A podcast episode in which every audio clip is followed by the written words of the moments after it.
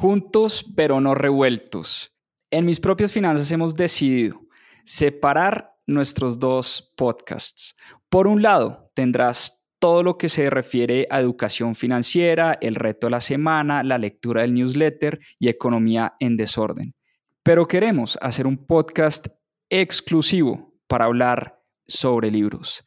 Tendrás los casi 100 episodios que ya hemos hecho de Club de Lectura en mis propias finanzas y todo lo que hemos aprendido a través de la lectura y además seguiremos subiendo nuestros episodios del Club de Lectura que hacemos los domingos.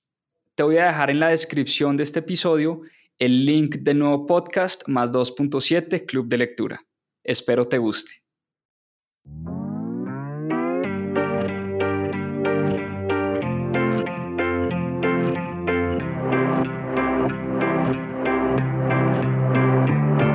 Hola, mi nombre es Juan Pablo Zuluaga, soy cofundador de Mis Propias Finanzas y quiero darles la bienvenida a Más 2.7, nuestro club de lectura. Durante 52 semanas leímos un libro todas las semanas y en este club de lectura van a encontrar la conversación de todo lo que aprendimos a través de la lectura.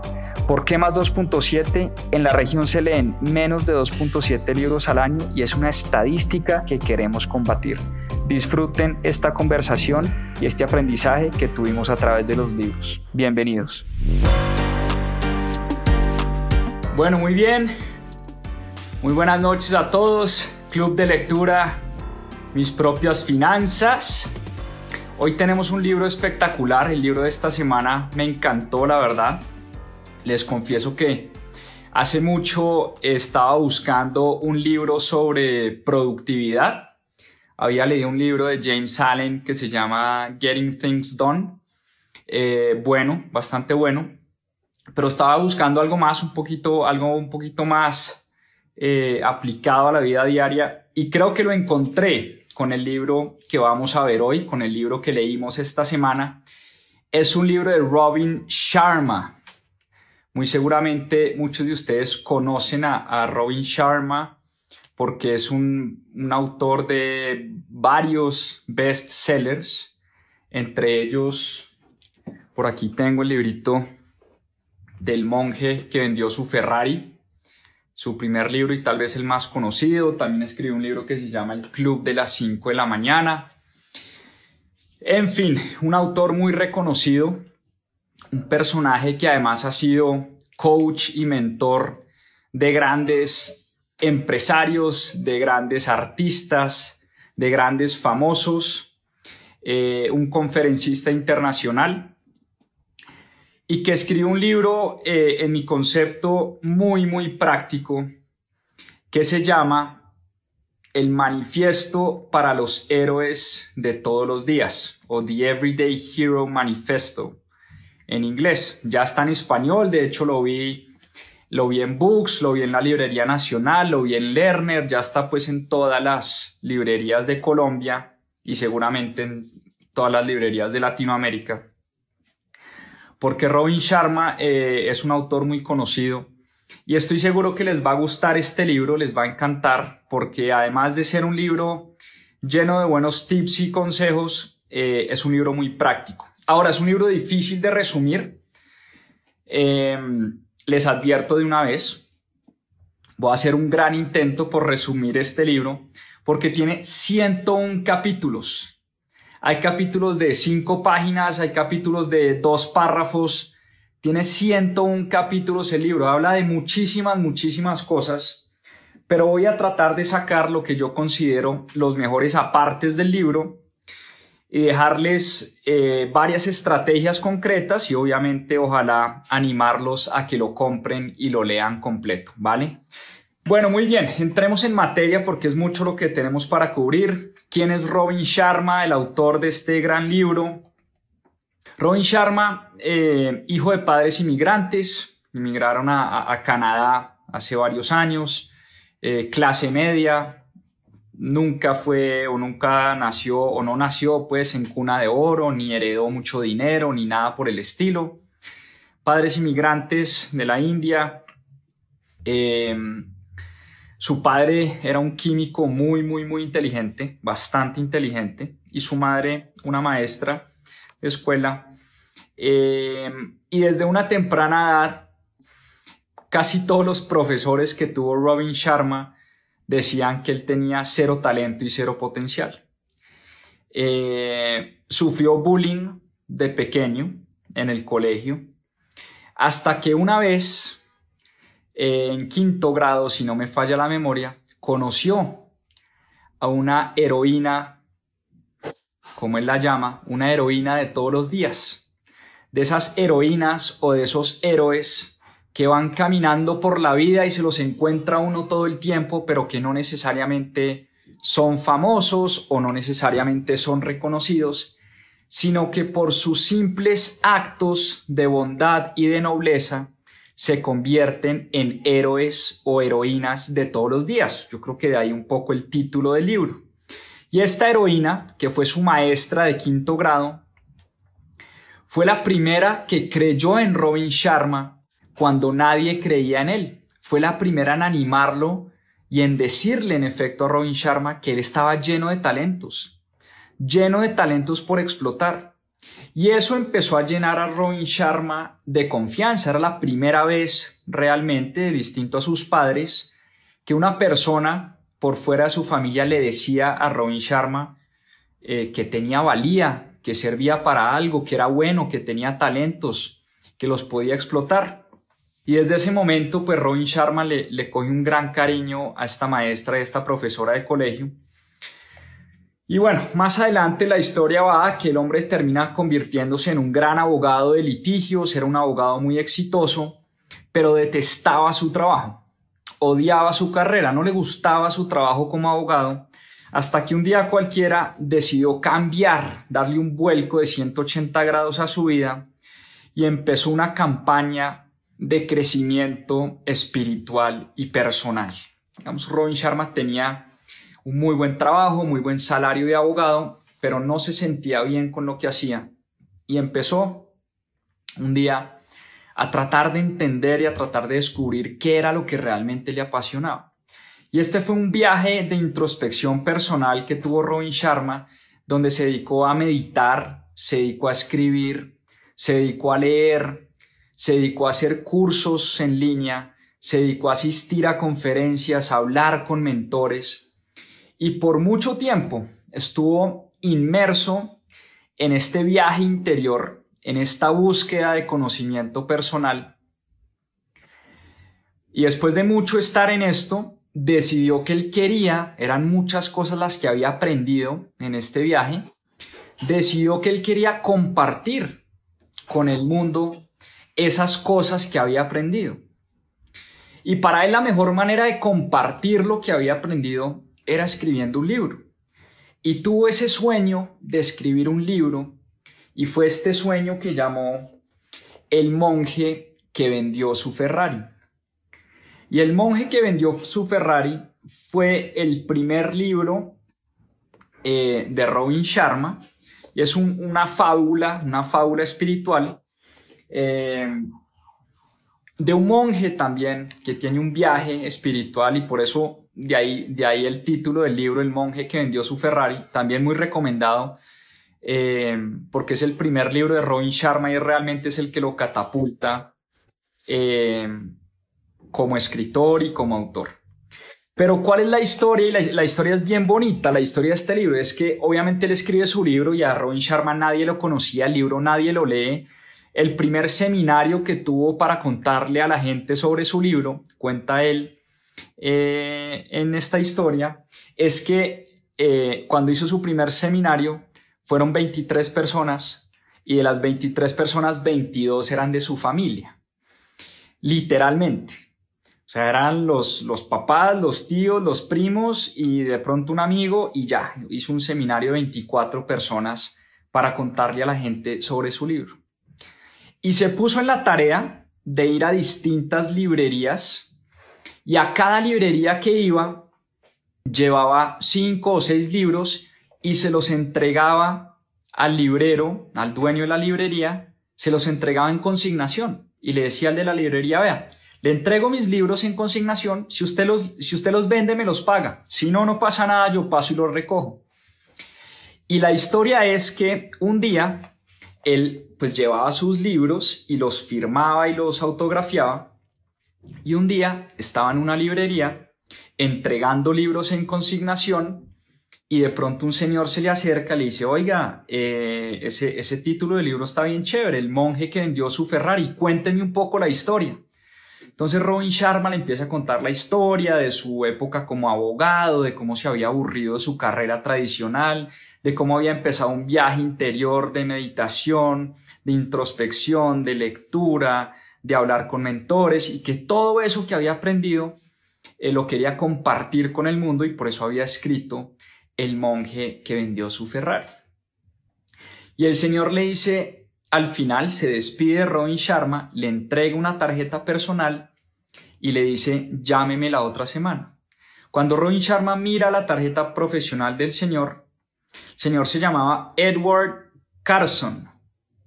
Y Edward Carson no era nada más y nada menos que el presidente de HarperCollins, una de las editoriales más grandes del mundo. Por cosas de la vida y del destino, Robin Sharma terminó conversando con Edward Carson en una librería, tipo le terminó entregando su tarjeta. Al cabo de una semana, Robin Sharma lo llama el tipo compra los derechos para que HarperCollins distribuyera su libro. Eh, y bueno, para no hacerle la historia más larga, el monje que vendió su Ferrari termina convirtiéndose en uno de los mayores best sellers, por lo menos del, del tema eh, del mundo de los negocios y de desarrollo personal más importantes de todos los tiempos. Robin Sharma, para que ustedes pongan en contexto em, las cosas, ha vendido más de 20 millones de libros en todo el mundo. 20 millones de libros. Creo que para que un libro en Colombia, el otro día me contaban, para que un libro se considere en Colombia un bestseller, un gran éxito, em, un gran éxito en ventas, Creo que en Colombia hay que, hay que vender como entre 5 mil y 10 mil libros. O sea, si alguien vende 10 mil libros de un libro que escribe, es una sacada del estadio tremenda. Imagínense esto. Un bestseller en Colombia, 10 mil libros. Este tipo ha vendido 20 millones de libros entre el monje que vendió su Ferrari, el club de las 5 de la mañana, ahora este nuevo que sacó y escribió otro sobre liderazgo, no recuerdo el título, no lo he leído nunca, pero el caso es que terminó convirtiéndose pues en una persona muy famosa, la gente empezó a, leer sus libros y a raíz de eso se convirtió pues en un personaje reconocido, termina dando conferencias en todo el mundo, siendo mentor de grandes personalidades y demás. Bueno, eso es un poco la historia del autor. Ahora hablamos, ahora hablemos más bien de qué dice Robin Sharma en este libro. Y él empieza hablando de, de, de los hábitos, de los hábitos, la importancia de los hábitos. Dice él que una vida de clase mundial tiene muy poco que ver con genética y con talento, sino más bien tiene que ver con los hábitos de una persona con los hábitos sostenidos, la manera como nos comportamos en el día a día. Y una vida eh, vivida con intensidad requiere, por supuesto, tomar riesgos, saltar a la arena, tomar acción, caerse, volverse a parar mil veces, pero sobre todo actuar sobre las ideas. Él tiene una frase muy bonita que me gustó mucho, de hecho la puse en una de las historias que dice, mire, las ideas sin acción son ilusión. La gente está llena de ideas, todo el mundo siempre tiene ideas, pero son muy pocas personas las que están dispuestas a tomar acción y a convertir las ideas en realidades. Y por eso para empezar a convertirse en un héroe, porque eso es un poco de lo que se trata el libro, de convertirse en un héroe de todos los días, en un héroe que le sirve al mundo y que le entrega al mundo todo lo que tiene, Hay que empezar a pasar de tener una mentalidad de víctima a una mentalidad de héroe. Hay que dejar de ser víctimas y empezar a ser héroes. ¿Y cuál es el camino? Empieza uno con un cambio de actitud y mentalidad. Cinco cosas para cambiar esa mentalidad de, de víctima a mentalidad de héroe. Primero, mentalidad de no puedo a mentalidad de sí puedo. Segundo, dejar las excusas y mejor mostrar resultados. Muchas veces, cada vez que las cosas no salen, nos enfocamos es en las excusas y en tratar de explicar por qué las cosas no salieron. Son muy pocas las personas que realmente producen resultados y muchas las personas que se la pasan dando excusas todos los días. Número 3. Dejar de vivir en el pasado y empezar a construir el futuro. Lo que pasó, como dice la canción, lo que pasó, pasó. Y lo que tenemos que tratar de hacer es de construir de aquí en adelante construir el futuro y en vez de dejar de vivir en el pasado. Número cuatro, esta me gusta mucho. Hay, hay que pasar de estar muy ocupados a ser productivos. Esa me encanta. Vivimos una vida donde estamos muy ocupados. Uno siempre le pregunta a las personas, ¿cómo estás? No, lleno de trabajo. Uno dice todo el tiempo, no, estoy lleno de trabajo, estoy lleno de cosas. No me alcanza el día para la cantidad de cosas que tengo que hacer. Y ya vamos a hablar de productividad porque realmente para mí este es un libro de productividad, de cómo tener una vida más productiva. Y número 5, esta también me gusta bastante, dejar de pedirle al mundo y empezar a darle al mundo dejarle pedirle a nuestros padres, dejarle pedirle al gobierno, dejar de pedirle al alcalde de turno, dejarle pedirle a la sociedad y empezar a entregar lo que tenemos. Es un poco el mensaje de Robin Sharma. No la pasamos pidiéndole al mundo, no la pasamos criticando al gobierno de turno, no la pasamos diciendo que todos nuestros males es porque no tuvimos unos padres ejemplares. Dice Robin Sharma, en vez de pedir tanto, empiece a entregar lo que tiene, así tenga poco. Empiece a entregar lo que tiene, porque curiosamente, entre más uno da, más empieza uno a recibir. Y esta frase sí que me gustó, dice lo siguiente, abro comillas, para tener las recompensas y los dividendos que el 5% de la población experimenta, debes instalar los hábitos y las formas de ser y de pensar que el 95% de la población no está dispuesto a adoptar. Me encantó esa frase.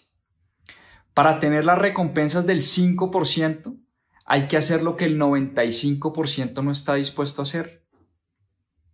Y me recordó una frase de Tony Robbins, recuerden que hemos visto ya dos libros de Tony Robbins aquí en Club de Lectura, que dice algo muy similar. Dice, todo el mundo quiere la buena vida, pero no todo el mundo está dispuesto a trabajar por la buena vida. ¿Qué frase más cierta? Todos queremos una vida espectacular. Todos queremos una vida eh, con dinero. Todos queremos una vida con buena salud. Todos queremos una vida con tranquilidad y paz interior. ¿Quién no quiere eso? Ahora, ¿quién está dispuesto a hacer lo que se requiere para llegar allá? A levantarse, como dice Robin Sharma, todos los días a las 5 de la mañana, a meditar todos los días, a comer bien, a hacer ejercicio, a trabajar, a emprender, a tener mentores, en fin. Todos queremos la buena vida, todos, sin excepción, pero no todos estamos dispuestos a trabajar para tener una buena vida. Y hablando de la buena vida, para tener una buena vida, hay que alimentar lo que Robin Sharma llama los cuatro imperios interiores. ¿Y cuáles son esos cuatro imperios, imperios interiores? El primero, el mindset o la psicología. Es decir, la mentalidad. Hay que trabajar la psicología, la psicología positiva. ¿Cuáles son esas cosas que pensamos todos los días? El segundo imperio interior, el heart set o la emocionalidad. Lo que sentimos, el miedo, la frustración, el resentimiento, el odio. ¿Qué cosas sentimos en nuestro corazón y qué sentimientos le expresamos al mundo? Que también para darle bolas a eso. Tercer imperio interior, el soul set o la espiritualidad, el alma, hay que trabajar la espiritualidad. Y Robin Sharma lo dice, hay que trabajar el ruido del ego, el ego interior.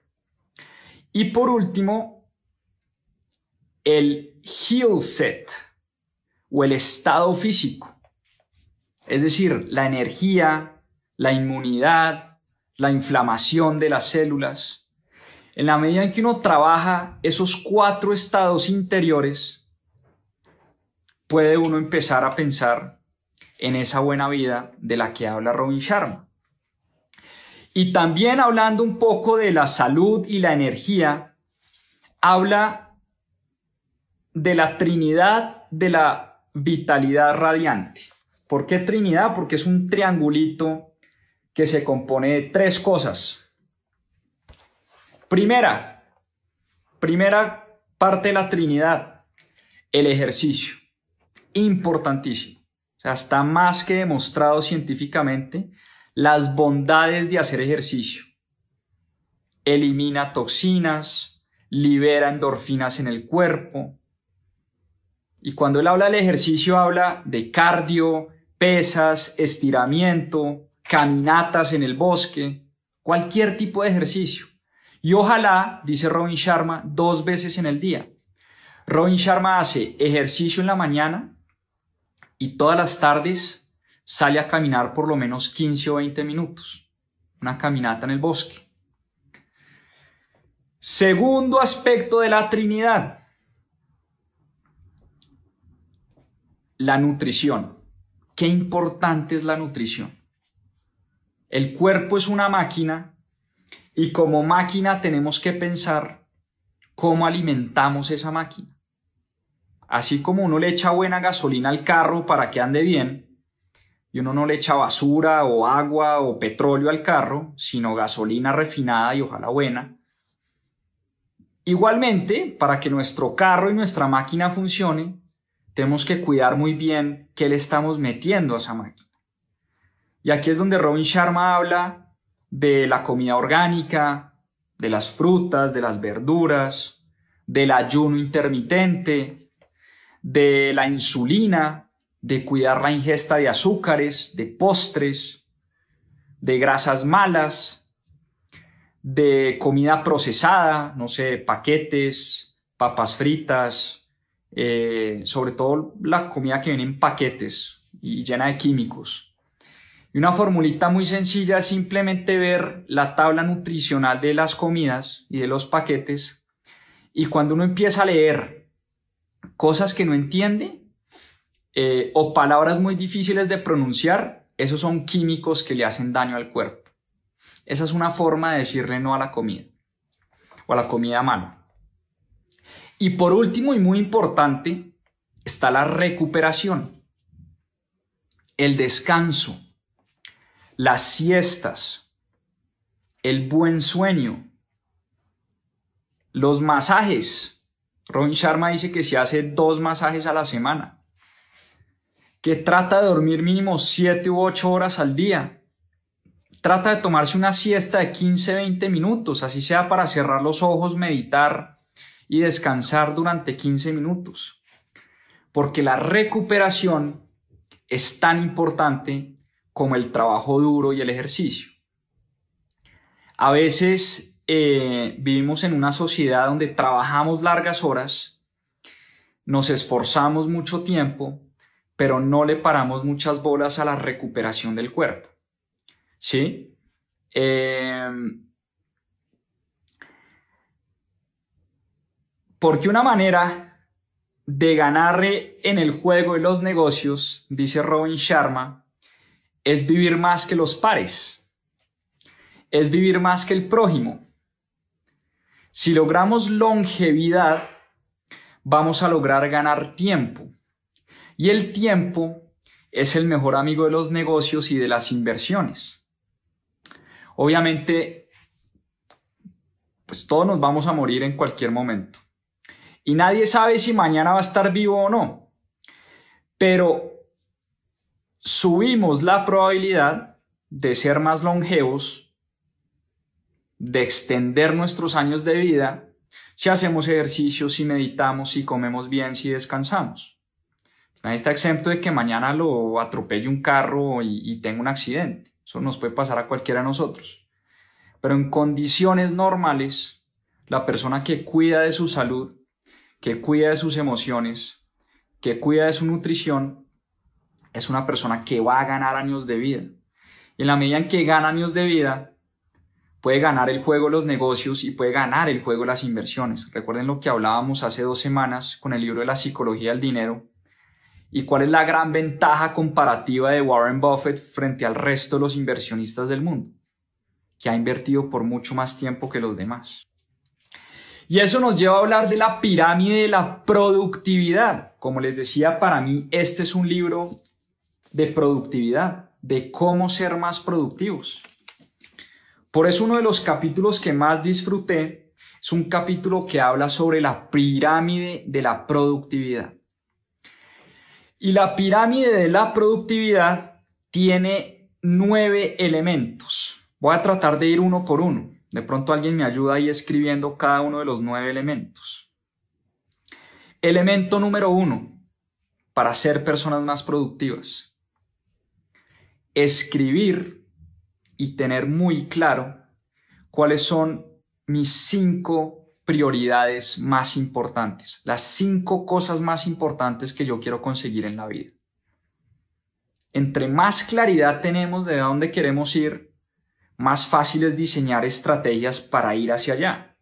Si no tenemos claridad, simplemente vamos viviendo la vida y trabajando y durmiendo y estudiando, pero sin saber para dónde vamos. Número dos, muy atado a la primera, escribir los cinco valores más importantes. Yo hice este ejercicio y llegué a estos cinco valores.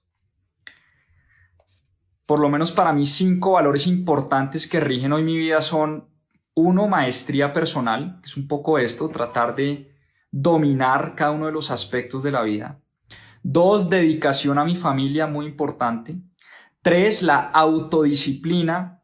Cuatro, la honestidad. Y cinco, el servicio a los demás. Esos son mis valores. Cada uno de ustedes siéntense a pensar en cuáles son los valores que quieren que rijan su vida. Número tres. Esta me gusta mucho. Seis rutinas diarias que nos van a ayudar a la productividad. Digamos que la tres está dividida como en subcapítulos, porque habla de seis rutinas diarias. Primera rutina, el club de las 5 de la mañana, es decir, levantarse a las 5 de la mañana, hacer tres cosas principales que lo habla en su libro del el, club de las 5 de la mañana. Meditar, hacer ejercicio y dar gracias, escribir y dar gracias. Rutina número 2, escribir. Rutina número 3, hacer dos, dos, dos workouts, dos ejercicios mañana y tarde. Rutina número 4, régimen de estudiante de 60 minutos. Es decir, todos los días de mi vida, durante 60 minutos, o disponer de 60 minutos, es decir, de una hora, para aprender algo nuevo. Ya sea para leer o para aprender alguna habilidad nueva. Número 4, lo que él llama la regla del 90-91, que es durante 90 días trate de trabajar 100% concentrado y sin distracciones durante periodos de 90 minutos. Esta es bien importante y bien difícil de lograr, yo creo, en, sobre todo en el mundo de hoy. Nosotros mandamos un correo, miramos el celular, eh, hablamos con el compañero de lado, miramos el celular, leemos una página, miramos el celular. O sea, es muy difícil estar 100% concentrado durante periodos de 5 minutos. Y por último, el diseño del sistema semanal. Esta me encanta. Dice Robin Sharma que un buen hábito que uno puede copiar es que todos los domingos, ojalá en las mañanas, cuando de pronto los hijos no se hayan despertado, cuando no hayan muchas distracciones, uno se siente a planear la semana. El libro también viene acompañado de un montón de recursos, de hecho yo imprimí, imprimí varios, y uno de ellos se llama el Weekly Planner, el Weekly Design System, o sea, diseñar, cómo diseñar mi semana. Y aquí está un planner literal, ¿no? De lunes a, domingo. ¿Qué voy, ¿Qué voy a hacer yo durante toda la semana? Escribir y planear la semana. Importantísimo. Y dice él, ojalá a lo vieja escuela imprimir el papelito y escribirlo a mano. Sirve más, según Robin Sharma. Entonces aquí tengo, hoy me voy a sentar a planear mi semana que empieza mañana. Recuerden que el 3 eran 6 rutinas. Ya les nombré las 6 rutinas. El 4, tener un equipo soporte de expertos. Eso sí que nos va a ayudar a ser más productivos. Dice Robin Sharma que uno debería tener un entrenador físico, un terapeuta, un nutricionista, un consejero espiritual y un coach de negocios si uno está en el mundo de los negocios. Y a veces uno se abruma y dice, no, esto me cuesta mucho. Pero dice Robin Sharma, lo que realmente le cuesta a uno es la falta de productividad. Porque en la medida en que empezamos a sentirnos mejor, a estar más saludables, a sentirnos bien físicamente, a estar bien emocionalmente, eso sí que nos va a volver productivos y nos va a permitir ganar más, invertir mejor, producir mucho más. Entonces uno se estresa por todo lo que puede llegar a costar este equipo de soporte de expertos, pero lo realmente costoso y lo que realmente nos está matando es la falta de productividad en nuestras vidas. Número 5. Tener una estrategia de optimización forzada. ¿Qué es esto? Y para explicar qué es la estrategia de optimización forzada, les voy a dar un ejemplo. Uno a veces compra membresías de gimnasio y uno nunca va y termina perdiendo pues la membresía del gimnasio.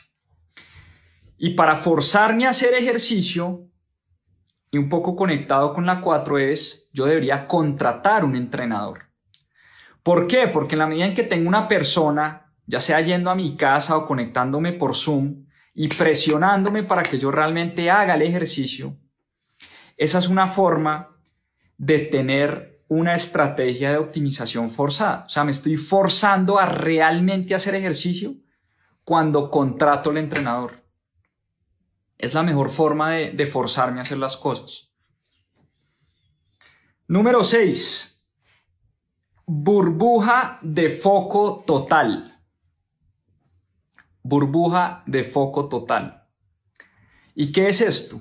Es literalmente como si yo me metiera en una burbuja para tener bloques de trabajo sin distracciones. Sin distracciones. ¿Por qué? Por lo mismo que decía ahora. Porque hoy en día estamos en el trabajo, recibimos una llamada, cogemos el celular, escribimos un correo, cogemos el celular, contamos un chiste, nos metemos a eltiempo.com a ver noticias, entramos a Twitter, después mandamos otro correo, volvemos a coger el celular y vemos Instagram y Facebook por un tiempo. Si uno realmente contara las horas de, en las que uno es productivo, yo creo que son muy pocas horas al día. Yo me atrevería a decir que soy productivo muy pocas horas en el día. El resto del día Estoy disperso, estoy pensando en otras cosas, estoy hablando con mis amigos, estoy viendo Instagram, estoy viendo Twitter, estoy viendo Facebook, estoy viendo noticias, estoy respondiendo a los 50 grupos de WhatsApp que cada uno de nosotros hoy en día tenemos. Entonces, meternos en una burbuja y tratar de bloquear espacios para estar 100% concentrados nos va a volver mucho más productivos. Número 7 esta les va a volar la cabeza. La promesa de las cinco horas. Robin Sharma dice que si uno quiere ser productivo, uno debería trabajar máximo, máximo cinco horas al día. Cinco horas al día. Piensen en eso. O sea, él dice, mire, trabaje cinco horas al día de manera concentrada. Y el resto, nada, olvídese. Olvídese el trabajo, váyase con su familia, váyase a hacer deporte, haga lo que más le gusta hacer, léase un libro, eh, váyase con su novia, con su esposo, con su esposa, váyase a caminar, váyase a la playa. Olvídese el trabajo. Pero si usted es capaz de trabajar cinco horas en el día y el resto despejar la mente, descansar la mente, usted va a ser mucho más productivo.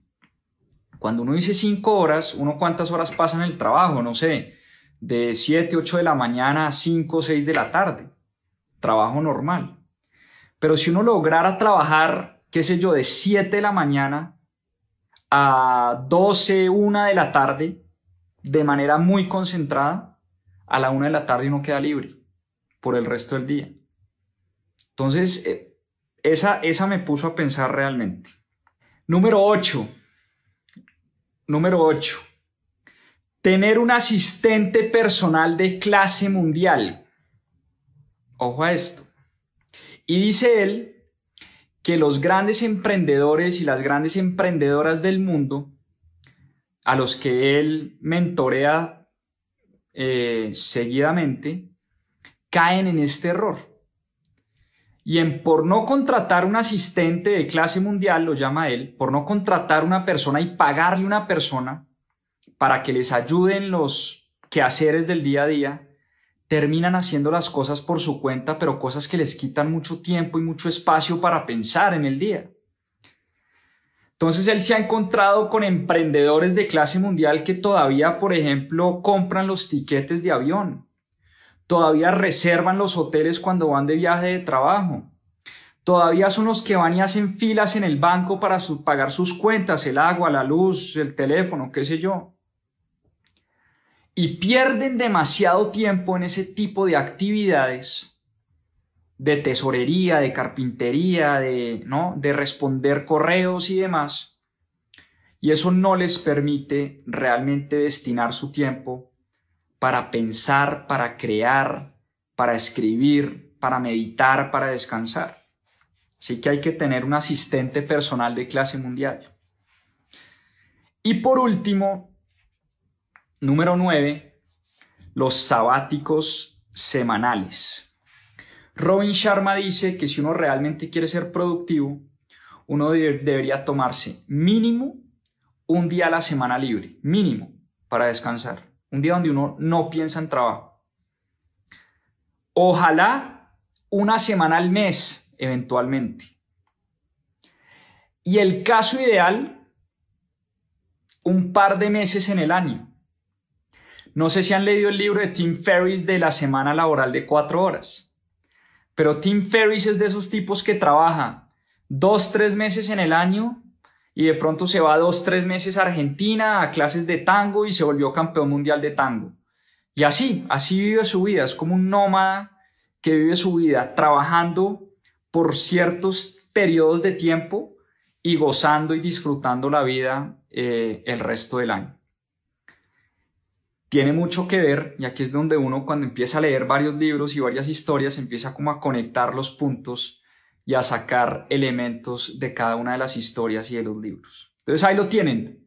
Y muchas gracias a los que me ayudaron escribiendo los nueve elementos de la pirámide de la productividad. Por eso les digo que para mí este realmente es un libro de productividad. Habla de muchas otras cosas, pero en el fondo de lo que habla este libro es de productividad, de cómo hacer más con menos, de cómo aprovechar nuestro tiempo, de cómo mejorar nuestra salud, nuestras emociones, nuestro estado físico, entregando eh, tiempo libre, organizando nuestro tiempo libre y aprovechando las mismas 24 horas que tenemos todos.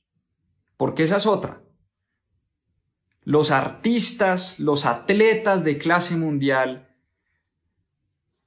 las personas que viven una vida de clase mundial, pónganse a pensar en esto, tienen las mismas 24 horas que nosotros tenemos. La pregunta tiene, que uno se tiene que hacer es, ¿qué hacen ellos o qué hacen ellas para tener una vida de clase mundial? ¿Y qué hacen ellas que nosotros no estamos haciendo y que nosotros podemos copiar? ¿Listo? Y ahora nos vamos a mi capítulo favorito del libro, que es un capítulo que se titula Las 40 cosas que me hubiera gustado saber antes de cumplir los 40 años. Por supuesto no les voy a leer las 40 cosas porque no los quiero dormir, ni más faltaba les voy a leer las que más me impactaron y con las que más me, las que más se me quedaron.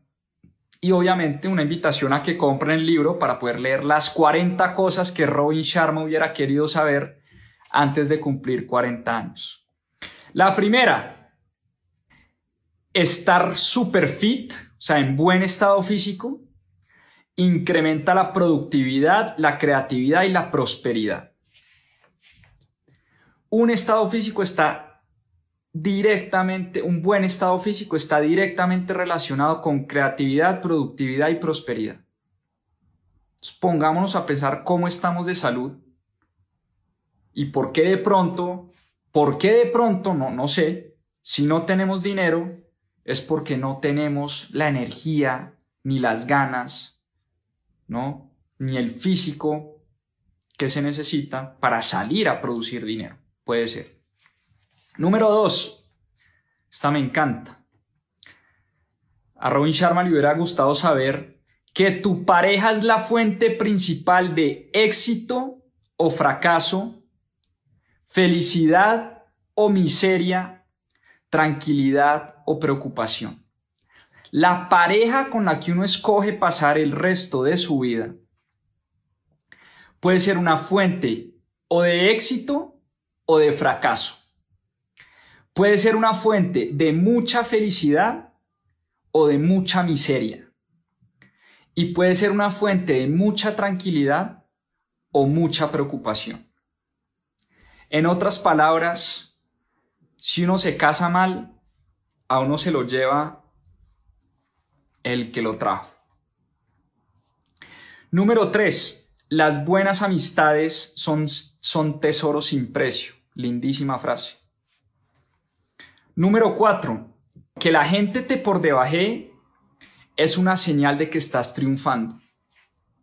En otras palabras, no hay que pararle muchas bolas a los comentarios nocivos y de odio de la gente. En la medida en que uno esté haciendo las cosas bien, a conciencia, con honestidad, que uno no le esté haciendo daño a nadie, hay mucha gente que respira mucha envidia, respira odio, eh, y la gente que lo trata de por debajear a uno es gente que en el fondo está sufriendo, realmente. Es gente que en el fondo le falta algo. Y fíjense, ustedes no sé si les ha pasado en sus trabajos, en sus cuentas de Instagram, en sus correos, yo nunca he recibido un correo de odio o un correo de despectivo o un mensaje en Instagram despectivo de odio de una persona realmente exitosa. Qué curioso. La gente que, que respira odio y la gente que le escribe a uno pendejadas en Instagram es gente que no ha hecho nada en la vida, no ha construido nada en la vida, no ha montado ninguna empresa en su vida, no le ha ayudado a nadie en su vida y se la pasa en Instagram repartiendo odio y repartiendo eh, comentarios venenosos. Número 5. Que pequeñas victorias tempranas hechas con consistencia dejan resultados inimaginables. Esa me gusta mucho. Pequeños hábitos, pequeñas victorias tempranas resultados inimaginables. Recuerden el libro de Los hábitos atómicos de James Clear. También lo vimos acá en Club de Lectura.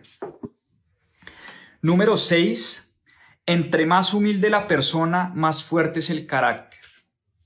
Número 7. Que tomar tiempo libre me hace más productivo. Totalmente en contra de lo que pensamos nosotros hoy en día.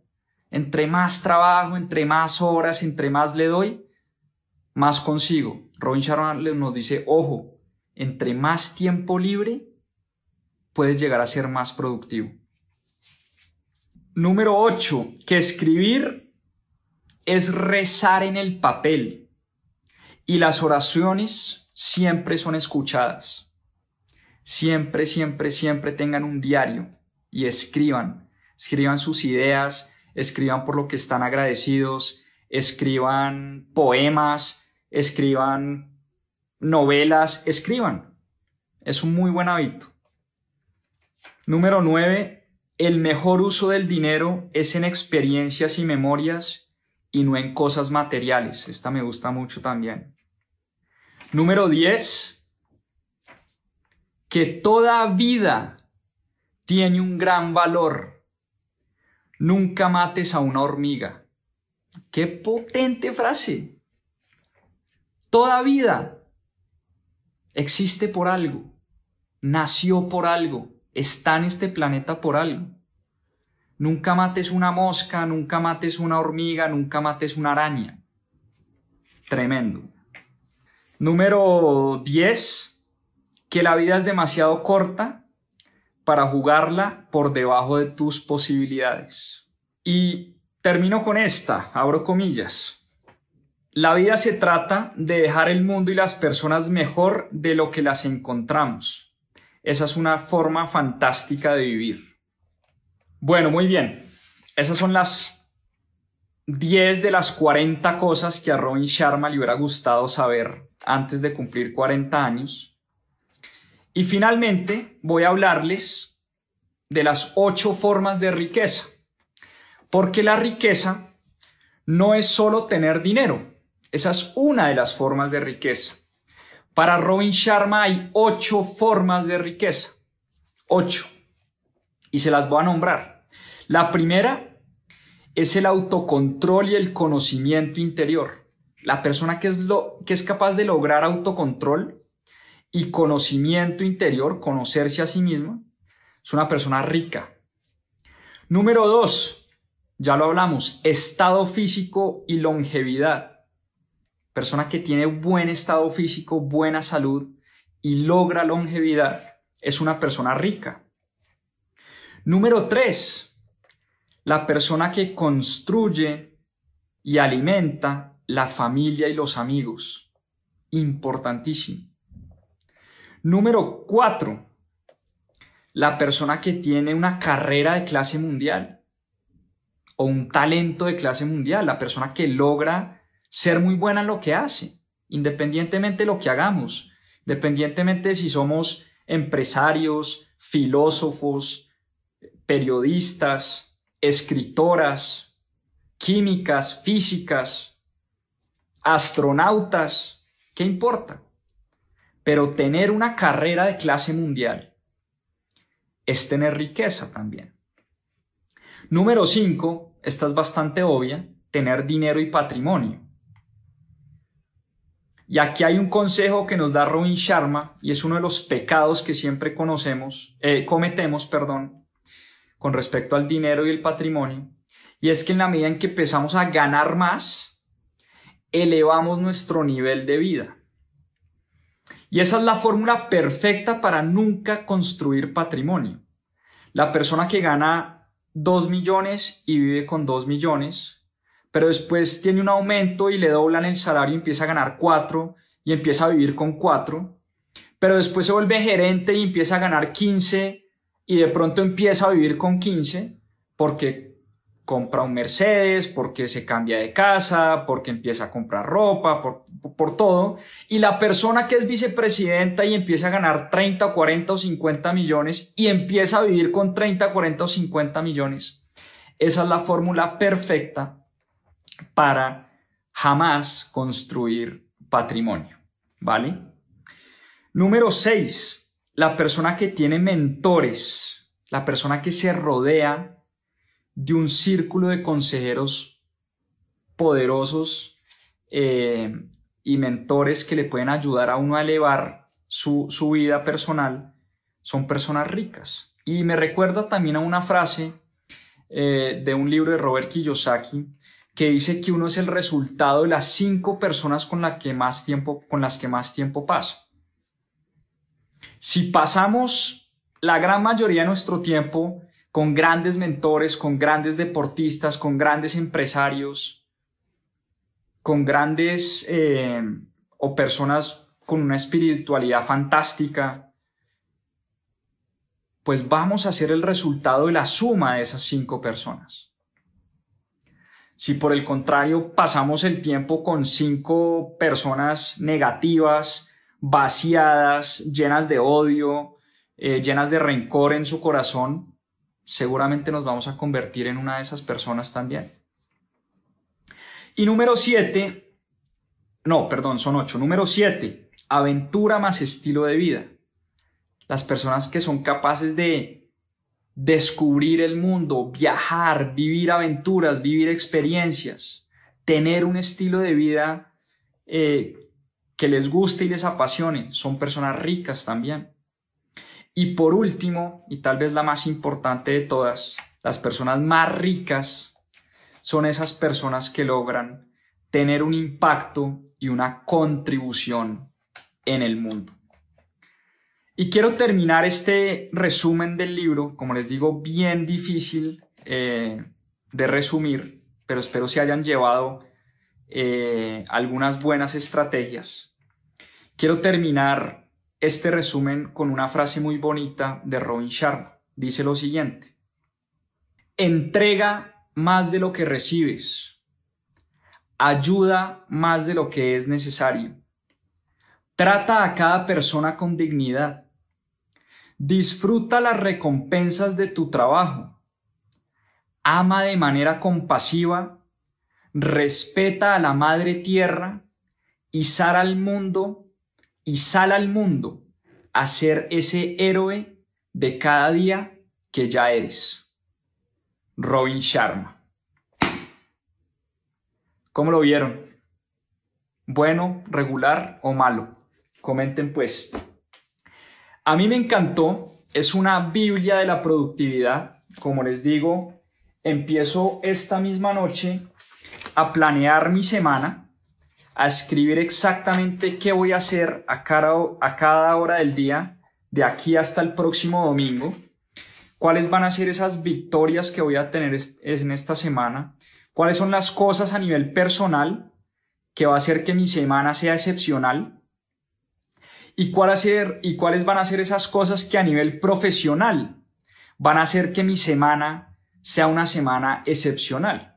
Entonces, por ejemplo, a nivel personal, cuando uno está planeando la semana, uno puede decir, quiero levantarme durante cinco días esta semana a las cinco de la mañana. Yo me levanto a las ocho y me cuesta madrugar, pero esta semana me voy a poner la meta de levantarme a las cinco de la mañana todos los días. Me voy a poner la meta de darle gracias a Dios o a la vida por la familia que tengo, todos los días. Eso es una meta personal. Y me voy a poner la meta de tomarme, no sé, un litro de agua todos los días para mejorar la, hidratación. Eso es otra meta personal. Y por otro lado están las tres metas profesionales que van a hacer de mi semana una semana excepcional. Entonces las escribo acá, aquí arribita, las metas profesionales. Entonces aquí puede ser voy a tener una reunión con todo mi equipo de trabajo y vamos a hablar de liderazgo. Primera meta. Segunda meta, voy a cerrar el negocio que tanto me he demorado en cerrar. Segunda meta profesional. Tercera meta profesional. Voy a hablar con mis abogados porque necesito dejar cerrado el contrato. Tercera meta profesional. Y de esa manera, uno todos los domingos se sienta a planear la semana que se viene y a reflexionar sobre la semana que pasó. ¿Qué hice bien? ¿Qué hice mal? ¿Qué puedo mejorar? ¿Y qué calificación le debería dar a mi semana de 1 a 10? Si fue una buena semana, si fue una mala semana. Y de esa manera, pues poder empezar a planear y a construir las semanas de una vida extraordinaria. Así que yo desde mañana empiezo con este Weekly Design System, con estos templates. Son un montón de hojitas que me puse a imprimir hoy, eh, porque como dice Robin Sharma, lo podemos hacer desde el computador, pero es mejor coger papel y lápiz, colorcitos, escribir a mano y meter esto. También compré mi, mi binder donde voy a meter mi, mi planeador semanal. Vamos a ver eh, si logro construir esta rutina eh, y logro convertirme en una persona más productiva. Así que bueno, un abrazo, una feliz noche, muchas gracias y nos vemos la próxima semana. Chao, chao. Muchas gracias por acompañarnos en este capítulo de Más 2.7. Acá les dejo unos adelantos de lo que se viene en nuestro próximo episodio. A seguir aprendiendo. Una persona que soñó desde una temprana edad en crear la primera película animada por computador. Creatividad SA es un libro escrito por Ed Catmull, es el CEO y director de Pixar y Disney Animation